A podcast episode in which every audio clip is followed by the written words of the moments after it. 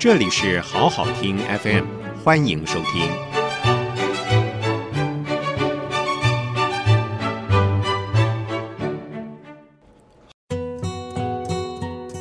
欢迎收听《点亮希望的光》李佳彤故事集。今天要为您介绍李佳彤校长所讲的一个真实的故事。故事的内容是讲一个人在困境当中想念妈妈，标题是“我的妈妈来看我”。三十年前，我在大学念书，常常去台北监狱探访受刑人。我还记得那个时候，台北监狱在爱国西路。我们的办法是和受刑人打打篮球，同时也和一些人聊聊天。当时有一位黝黑瘦高的受刑人，似乎最跟我谈得来。他很喜欢看书，因此我就设法送了很多的书给他看。我发现，在众多的受刑人当中，他所受的教育比较高。他常在我面前提起他妈妈。说他妈妈是位非常慈祥的女性。他说他妈妈常常来看他。这位受刑人当时所住的地方其实是看守所，没有定罪的受刑人都关在这里。审判终结的人才再换到其他的监狱去。我的这位朋友有一天告诉我，他要搬家了，因为他已经被定罪，要正式服刑了。我这才发现他有军人身份，大概是在服兵役的时候犯的罪，所以要到新店的军人监狱去服刑。有一次我去看他，发现他被禁止接见。我和警卫打打交道，发现大概一个多月以后才可以看到我的朋友。一个月以后，我终于看到他了。这次他告诉我一个很可怜的故事。他说他在服刑期间做工，也赚了一些钱。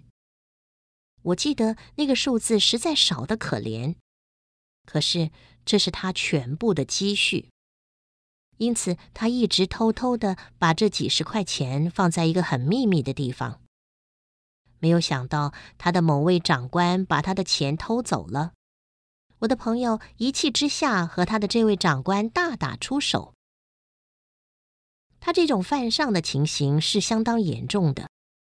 他被人在晚上拖到广场去痛打一顿。事后，他被关在一间小的牢房里，而且二十四小时的戴上手铐。我的朋友告诉我这些事情的时候，流下了眼泪。我们谈话的时候，旁边总有一个身强体壮的兵在旁听。说到这些事，我记得那个兵面无表情地看着远处，假装没有听到。忽然，我的朋友又提到他妈妈了。他说：“你如果看到我的妈妈，一定会比较看得起我。”他说：“他常常感到万念俱灰。”可是，一想到妈妈，他心情又会比较好一点。既然他一再的提到他妈妈，我就问了他家的地址。然后我在一个星期六的黄昏，骑了我的老爷脚踏车到他家去看他的妈妈。他的家在现在的忠孝东路，在当时那条路叫做中正路。我发现他的家好远，快到松山了。房子是典型的日式房子，附近每一栋都一样，显然是中低层公务员宿舍。我穿了全套的空军少尉制服，很有礼貌地介绍我自己，也报上我朋友的名字。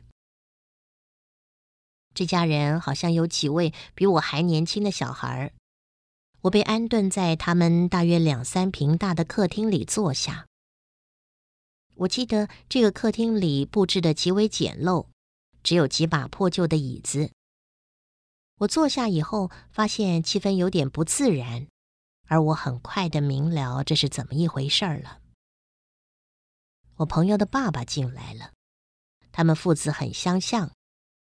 他非常严肃地告诉我，他早已不承认这个不争气的儿子，因为他简直不能相信他们家会有这种丢脸的儿子，所以不仅早已不和他儿子来往，而且也一直禁止家人和他来往。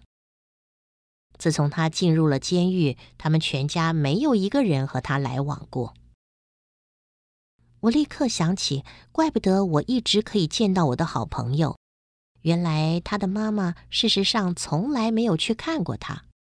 他说：“我的妈妈来看我，只是他的一种幻想而已。”我也看到了他的妈妈。